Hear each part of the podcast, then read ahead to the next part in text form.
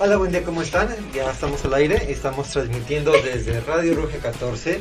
El día de hoy, bueno, siempre comenzamos los viernes a esto de las 10, 10 pasaditas con este programa que se llama Entre, libros, que leas. Bueno, pues aquí estamos bien acompañados por estas tres chavillas. Ah, me permito presentarlas, Luna, Samantha y Alondra. A la distancia nos acompaña eh, Otra vez eh, se complicaban las cabras. Y bueno, pues le mandamos un fuerte saludo a Fernanda, donde quiera que ande. Esperemos que alcance a llegar. Y si no, pues desde la distancia nos acompaña. Y también la maestra Jiménez, ella también está en otro espacio. Está trabajando directamente en dos encomiendas que le dejamos acá. Primero el carro alegórico, el carro alegórico que este que va a ser el triunfador de nuevo de primer lugar en el festival Letras para Volar, el cual es el día 23 de abril, para que vayan echen porras, vayan eh, acompañando esta gran comitiva que vamos a, comenzar a eh, vamos a comenzar a caminar por Avenida Vallarta a la altura de Rectoría. Desde ahí vamos a ir hacia el centro de la ciudad, dando vuelta ahí más o menos como por la catedral, haciendo varias paradas y terminamos la rotonda. Nada más estamos checando que nos confirmen si se escucha o no se escucha. Y si no, pues tendré que repetir todo esto. no, creo que sí se escucha. Creo que sí. Ya está escribiendo. y era genial. Excelente. Bueno, pues un saludo muy fuerte y, también un abrazo. Ahí, este, ya tiene sus fans. Acá Alondra ya quiere adoptar a, la mamá de Luna. Pero bueno, luego les contamos la historia. Sí. Y siempre comienza el programa con alguna con algún chistorete interno, este, pero bueno, mientras ustedes estén desde el otro lado de la pantalla no se van a poder enterar de lo que sucedió aquí. Vénganse a la radio y así a lo mejor entienden un poquito. Exacto, entonces son cosas que, que aquí se dicen y aquí se van a quedar. Como Las Vegas. las Vegas en chiquito. Sí, que sí. Y sin alcohol, claro. Agua de Jamaica. Aún. Agüita no te crean. Niña, por favor. Te recuerdo que el programa de la preparatoria, ¿eh? Ay, sí, es cierto. Horario infantil, discúlpenme. No, y además está escuchando la mamá de, de Luna. Y muchos maestros y maestros. Ay. Bueno, ya retomamos ideas, por favor, chicas. La semana pasada platicábamos de que el día de hoy vamos a platicar de un libro en especial. Ya saben que este programa pues intentamos hacer el ejercicio de fomento de la lectura a partir de nuestras lecturas, de nuestros gustos. Pero en esta ocasión hicimos una pausa en nuestros gustos, en nuestras playlists de, libros, para ah, enfocarnos a leer uno en especial. ¿Qué libro fue el que leímos esta ocasión? José Saramago, Ensayo sobre la ceguera. Y vean que tenemos diferentes eh, ediciones. Ah, ediciones, sí, cierto, no me acordaba. Son de Alfaguara. Ambos dos, pero bueno, tienen el mismo contenido. Y bueno, ¿cuándo fue escrito este libro? Este libro fue escrito allá como por el año de 1995.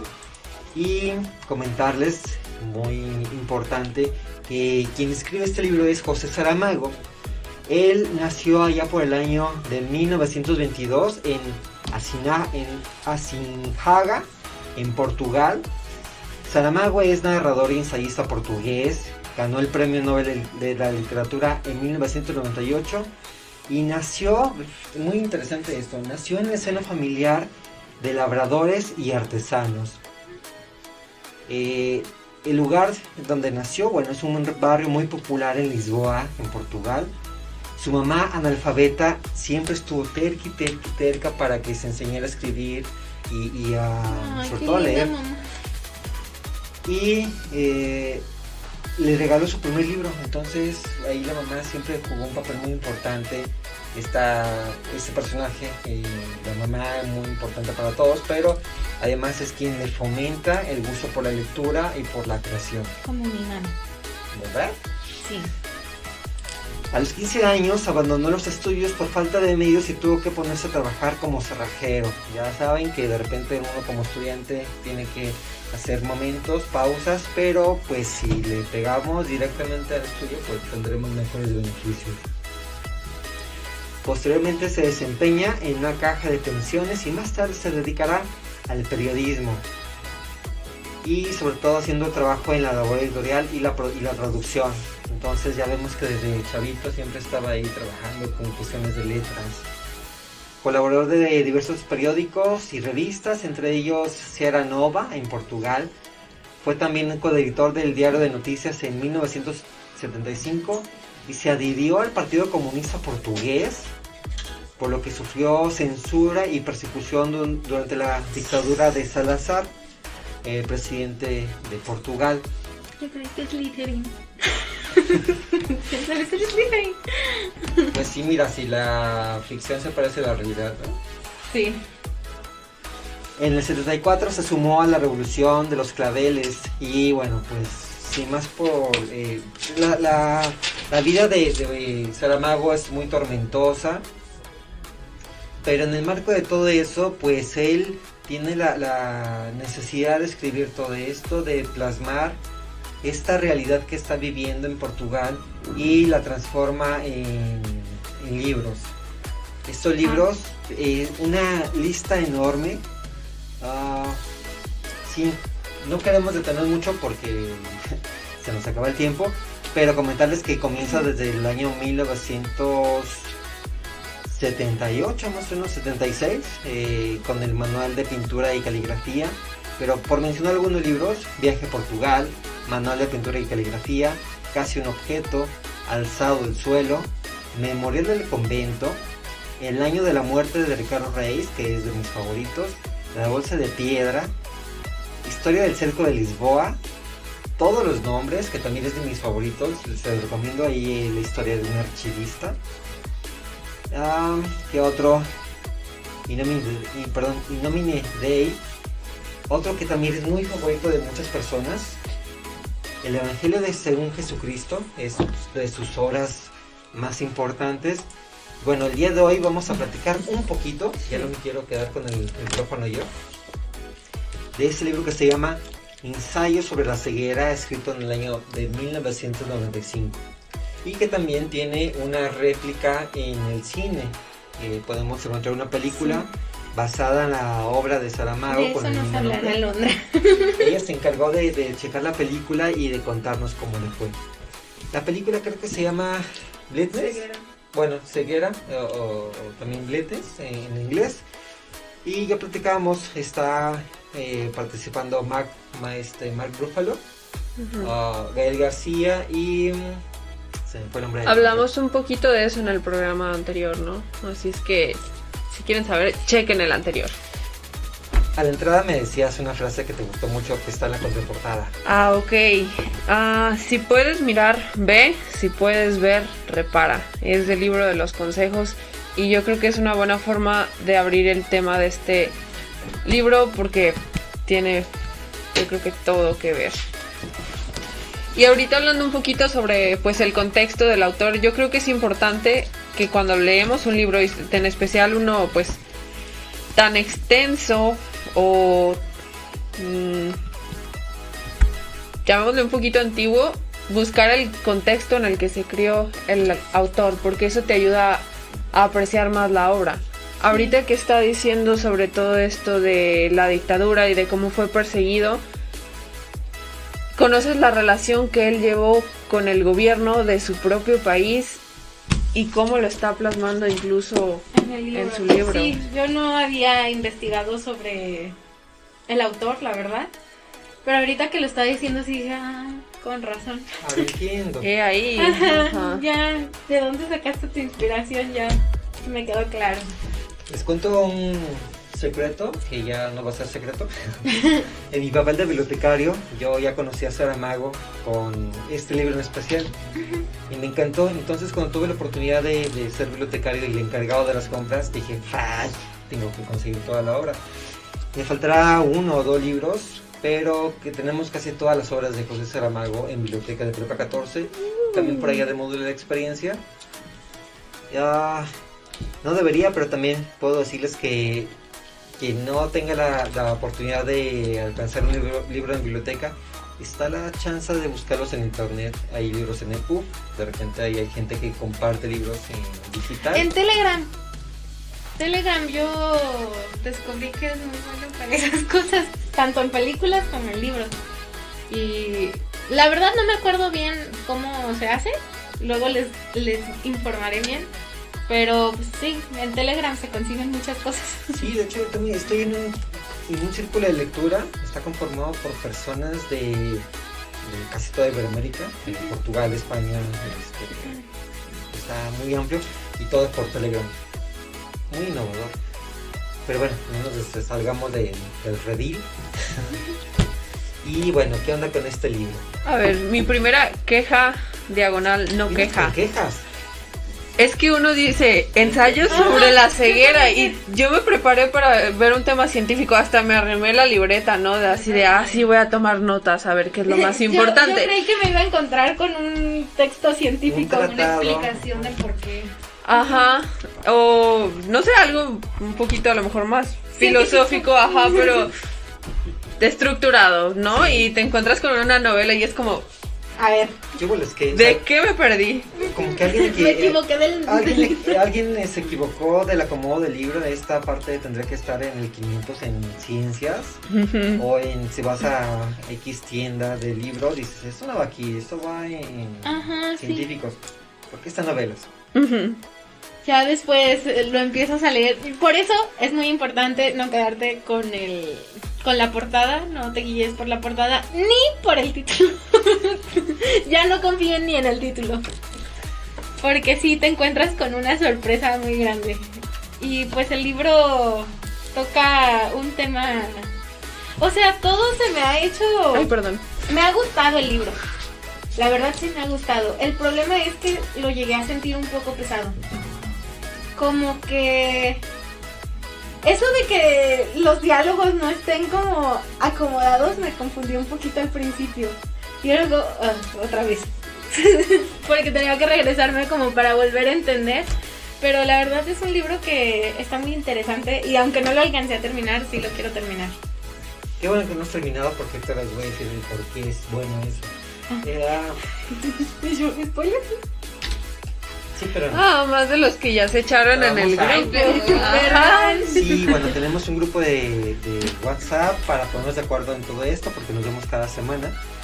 Y pues en el chat ya espolearon a... Yo Nada final, Sí. que se queda como de, ah, Dios mío. Pero, Pero- les voy a decir el final en ese momento. Yo ya se lo dije. Ajá, yo cada semana salgo de este programa y ya me arruinaron un libro. Si no es ella, es, ya te dedicas al es otra persona. es que es tengo que ser sincera, esta vez sí fue adrede, sí le conté adrede, hasta me fui a la última página para leer el final y poder preguntado, yo se lo digo. O sea, aún arruinándote el- el- la historia a ti, te sacrificaste. en Tenía que. de- Ahora sí fue adrede. Siento odio puro en el interior. Me amas y lo sabes. Bueno, pues invitamos aquí, eh, pausa por favor, chicas. invitamos a la gente que nos está viendo para que pues nos comente si ya leyó el libro, qué le pareció, si no lo ha terminado, qué le ha parecido hasta el momento o qué expectativas, antes de terminar este programa, qué expectativas tienen hasta- ante este libro. Si ya conocieron a Saramago, si ya conocieron el libro, cuéntenos por favor, necesitamos de su em, participación en las redes sociales, ahí en el, chat. Comienza el libro con una frase o, una idea, una historia mejor dicho. Se iluminó, no, tú lees más bonito. Ok. Se iluminó el disco amarillo. De los coches que se acercaban, dos aceleraron antes de que se encendiera la señal roja. En el indicador del paso de peatones apareció la silueta de un, del hombre verde. La gente empezó a cruzar la calle pisando las franjas blancas pintadas en la capa negra del asfalto. Nada hay que se parezca menos a la cebra, pero así llaman a este paso. Los conductores, impacientes, con el pie en el pedal del embrague, mantenían los coches en tensión, avanzando, retrocediendo, como caballos nerviosos que vieran la fusta alzada en el aire. Habían terminado ya de pasar los peatones, pero la luz verde que daba paso libre a los automóviles tardó aún unos segundos en alumbrarse. ¿Continúo? Por favor. Hay quien sostiene que esta tardanza, aparentemente insignificante, multiplicada por los millones de semáforos existentes en la ciudad y por los cambios sucesivos de los tres colores de cada uno, es una de las, causas de las causas de los atascos de circulación o embotellamientos, si queremos utilizar la expresión común. Bueno, con ese inicio aún no nos dice nada, pero nos dice muchísimas cosas. Está describiendo un escenario en donde es el cotidiano, una ciudad que no tiene nombre. No habla de person- Nadie tiene todavía. nombre. Exacto, me la ganaste. Nadie tiene nombre. fijaste. Pero mal. Y aún así eso no te impide como conocer perfectamente a sus personajes. es- Porque les pone cosas muy características, los escribe con formas muy características. Por ejemplo, hay un personaje, eh, la chica de las gafas oscuras, que pues, mm, es imposible no saber que, haya, que hablas de ella. Y sobre todo porque pues te cuenta cómo se quedó ciega y pues su historia es un poco... Es como si aquí no dijéramos el nombre, pero saben todas perfectamente a qué nos referimos cuando decimos la chica de la eh, playera amarilla con ilustraciones de Harry Potter y Hermione. También viene Ron por ahí, creo. No, no, no Pero, es cierto, no o sea, no necesitamos decir el nombre de, de Luna, pero todos sabemos a quién se refiere y dentro de la historia ubicas perfectamente. Ya no tienes que eh, tener el nombre para saber a quién se refiere en especial. El médico, el niño. ¿Cómo era el niño? El niño. ¿Cómo decías del niño? Con estrabismo. Ajá, y es miope. Pero son elementos que con los cuales Saramago juega en el transcurso de, de la historia. También los escenarios, que no pone un nombre en especial de la ciudad, pero no importa, porque puede ser en cualquier parte del mundo. Son algo así como genérico. Lo mismo pero más barato o algo así decían. Eh, y bueno, ah, platicando con nuestro René Michel, a quien le mandamos saludos y esperemos que pronto un día de estos se digne a visitarnos, nos contaba eh, que esta es una forma de escribir muy kafkiana de Frank Kafka, donde también eh, puede, en la obra de, de Kafka también aparecen muchos elementos así, o muchos eh, mucho tipo de escultura así que no menciona ni un lugar específico ni tampoco un, un personaje un nombre del personaje específico pero la descripción la hace perfectamente como comienza o sea, no te dice de dónde está pero te explica perfectamente y te lo imaginas. Lo que Hasta te comentábamos. imaginar periférico. Ajá. Lo que comentábamos la otra vez era pues que parecía una escena muy cotidiana y como tipo película de terror, ¿no? Ah, todo muy normal y de repente la escena que desencadena todo. Ajá. yo me imaginaba eh, periférico la calzada en hora pico todos formados para avanzar y de repente el de las tomadas adelante no, no avanzaba ¿por qué? no lo sabíamos entonces pudiera ser porque está distraído llamando por teléfono puede ser porque le da un infarto puede ser porque de repente no le da la gana avanzar Se quedó dormido. puede ser no sabemos o está comiendo cacahuates y se le atoró uno no sabemos Pero hasta que alguien se acerca y, y- y- y revisa qué es lo que sucede. ¿Qué es lo que sucede? Se quedó cieguito el pobre señor de adelante. El primer paciente, creo que se le llama paciente cero. Ajá, se queda ciego. ¿Se acuerdan cómo describe la ceguera? Como un mar de leche blanca. Y decía el personaje, es que yo me imaginaba que la ceguera era como entrar a un lugar negro, un, un cuarto oscuro. Pero no, resulta que Blanco. re- resulta que es todo blanco, como un mar de leche. Pero ya después te dicen que no es así. O sea, el médico le dice es que lo normal en una ceguera es que todo sea negro. Entonces él empieza a buscar si hubo variaciones en. Ujú. O sea, si mutó, si algo. Y pues es una enfermedad completamente nueva. Como un COVID, puede ser. Que antes no existía el COVID y de repente el Ah, COVID aparece. le encendió un hobbit y yo qué tiene que ver Esta es otra historia. Después hablaremos de Tolkien y sus personajes, pero no. Un COVID. Ah, sí. Que no existía una enfermedad o un virus y aparece de repente y, y algo así. Y es que a lo mejor voy a sonar como eh, radio echada a perder, pero me recordó un poquito a Maze Runner, que también de repente, sí, perdón, de repente llega una enfermedad nueva que nadie conoce y todos empiezan a contagiar, eh, el gobierno ya no sabe qué hacer y entran a medidas desesperadas que uno no sabe qué tan bueno es por lo mismo de el fin justifica los medios, apartar a todos esos enfermos de los sanos, pero en unas condiciones muy malas. Eh, y ellos se van a justificar claramente diciendo es que lo hacemos por el bien de la otra parte de la sociedad. Usan una metáfora que es como es como cortar una pierna gangrenada para que Ajá. no te mueras. O la del perro. Ah, pues muerto el perro, se acaba Muerto la el perro, se rabia. acaba la rabia. Y pues no sé, sí me recordó mucho a eso, pero también no, porque pues es una enfermedad muy, muy distinta. El quedarte ciego, no me imagino lo desesperante que ha de ser. Por ejemplo, yo fui una vez a Cancún, a Senses. Hay una atracción donde pasas por un camino completamente oscuro, completo, completo. No puedes ver ni tu mano. Este, y vas pasando por distintos. mm, Escenarios, caminos. Ajá, como escenarios. Pasas por una montaña, por un desierto.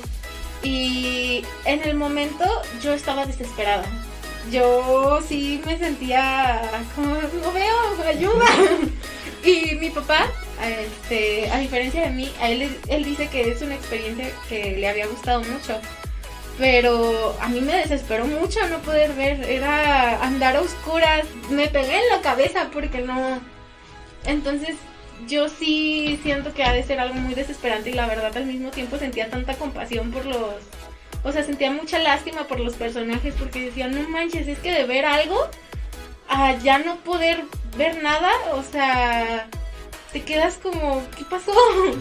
Y de un día a otro, porque no tienes como la noción de, ay, o sea, si hubiera sido alguien con problemas de antes, este, dices, pues te vas preparando poquito a poquito. O sea, vas diciendo, ah, pues algún día, quiera o no quiera, me voy a quedar este ciego. Sí. Pero ellos fue de la nada y como que, ay, no, sí, sí, sentía muy feo. Platicaba una vez con un ciego y le preguntaba cómo fue, cómo perdió la vista y fue un accidente. Y le preguntaba, ¿qué crees que es peor eh, de dos escenarios?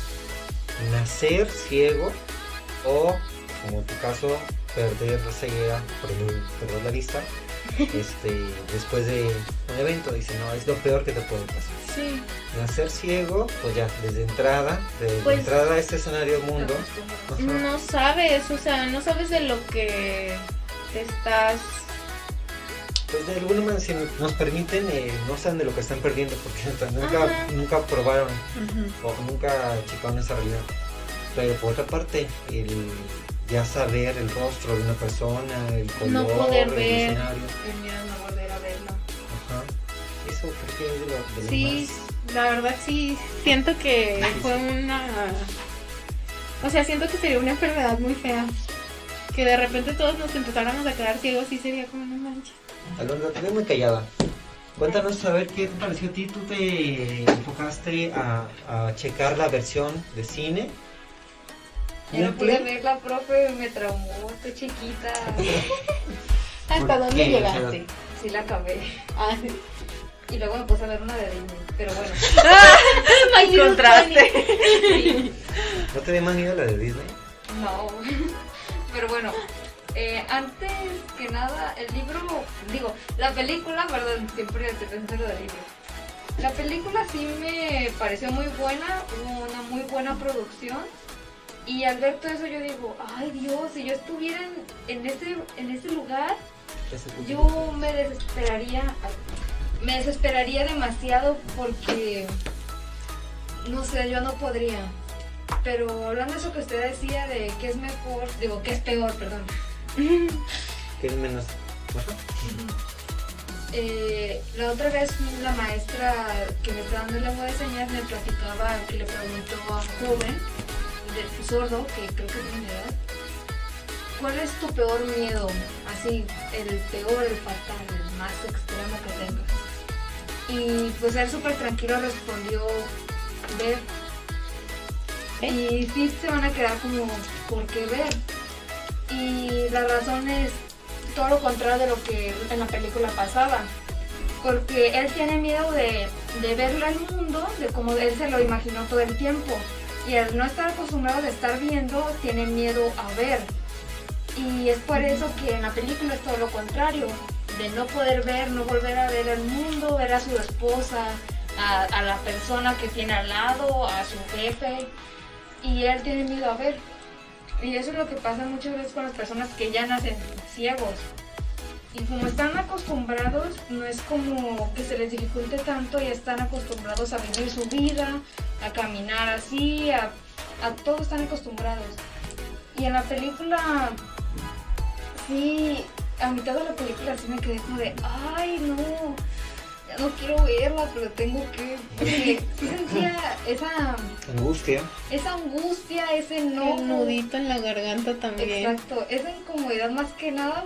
Ay, es que no puedo decir nada. porque No, es que sin espolear, sin, sin llegar al extremo como lo hace Luna, de contarles el final, en realidad lo que está haciendo Saramago con esta obra está, plasmando la realidad. sí, está eh, retratando la realidad de donde, donde saca los monstruos que tenemos cada quien, porque cuando uno queda en, eh, en esta situación de, de ceguera, y entre el miedo te va transformando y tu instinto es de Ay, yo como supervivencia. me enojé con los que se robaban la comida. ¡Ah! ¡Qué coraje! Era como, no manches. O sea, sí, como que trataba de entender. Es que estás asustado, quieres sobrevivir y tu instinto te dice sobrevive, haz lo que sea para sobrevivir. Pero al mismo tiempo decía, es que no manches, o sea, todos están en la misma situación que tú, ¿dónde está la empatía? O sea, ay, qué Y de repente, ¿qué tal si les pongo el contraste o la comparación cuando hace un par de, de meses, un año y meses aquí en Guadalajara, y yo creo que pasó en muchas partes del mundo, en donde se estaban acabando los tanques de gas, de oxígeno, porque pues estaba en el punto de, Máximo la Sí. y de repente había gente que llegaba y agandallaba los tanques de gas Sí. o gente que subía el costo de la comida Ay, sí. es igual yo creo que como Saramago nos narra en, en su libro estos espacios estos momentos de que como especie intentan sobrevivir a costa del otro Sí. Ah, no, terminé de hablar y yo luego No, lo agrego. Ah, ok.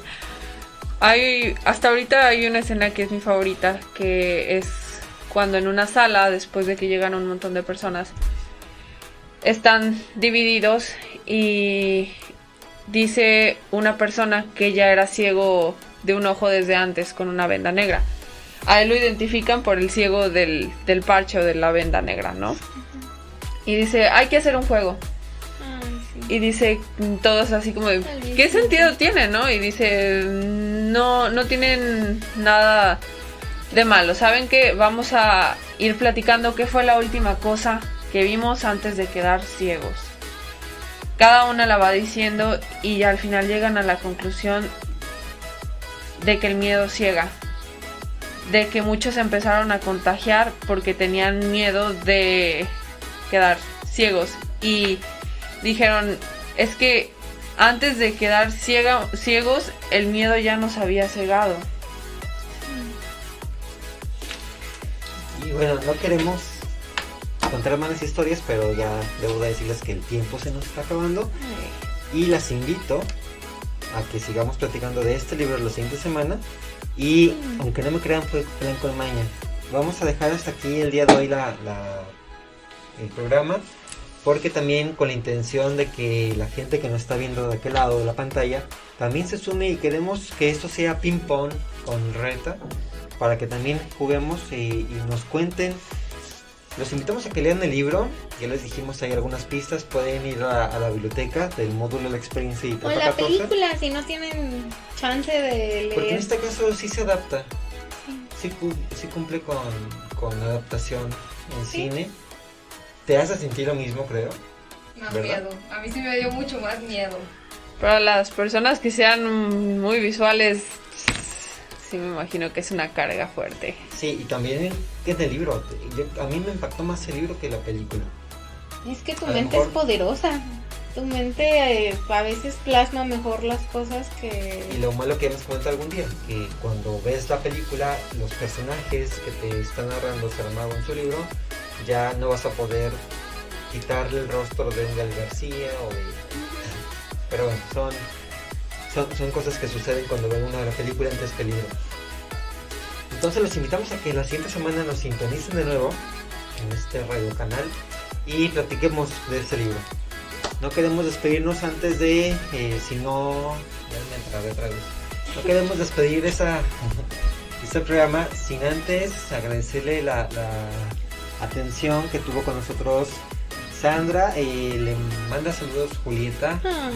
Yo también te mando saludos pequeña. Nada más a Luna. Entonces Samantha, Alondra, a ustedes, a mí tampoco me mandaron saludos.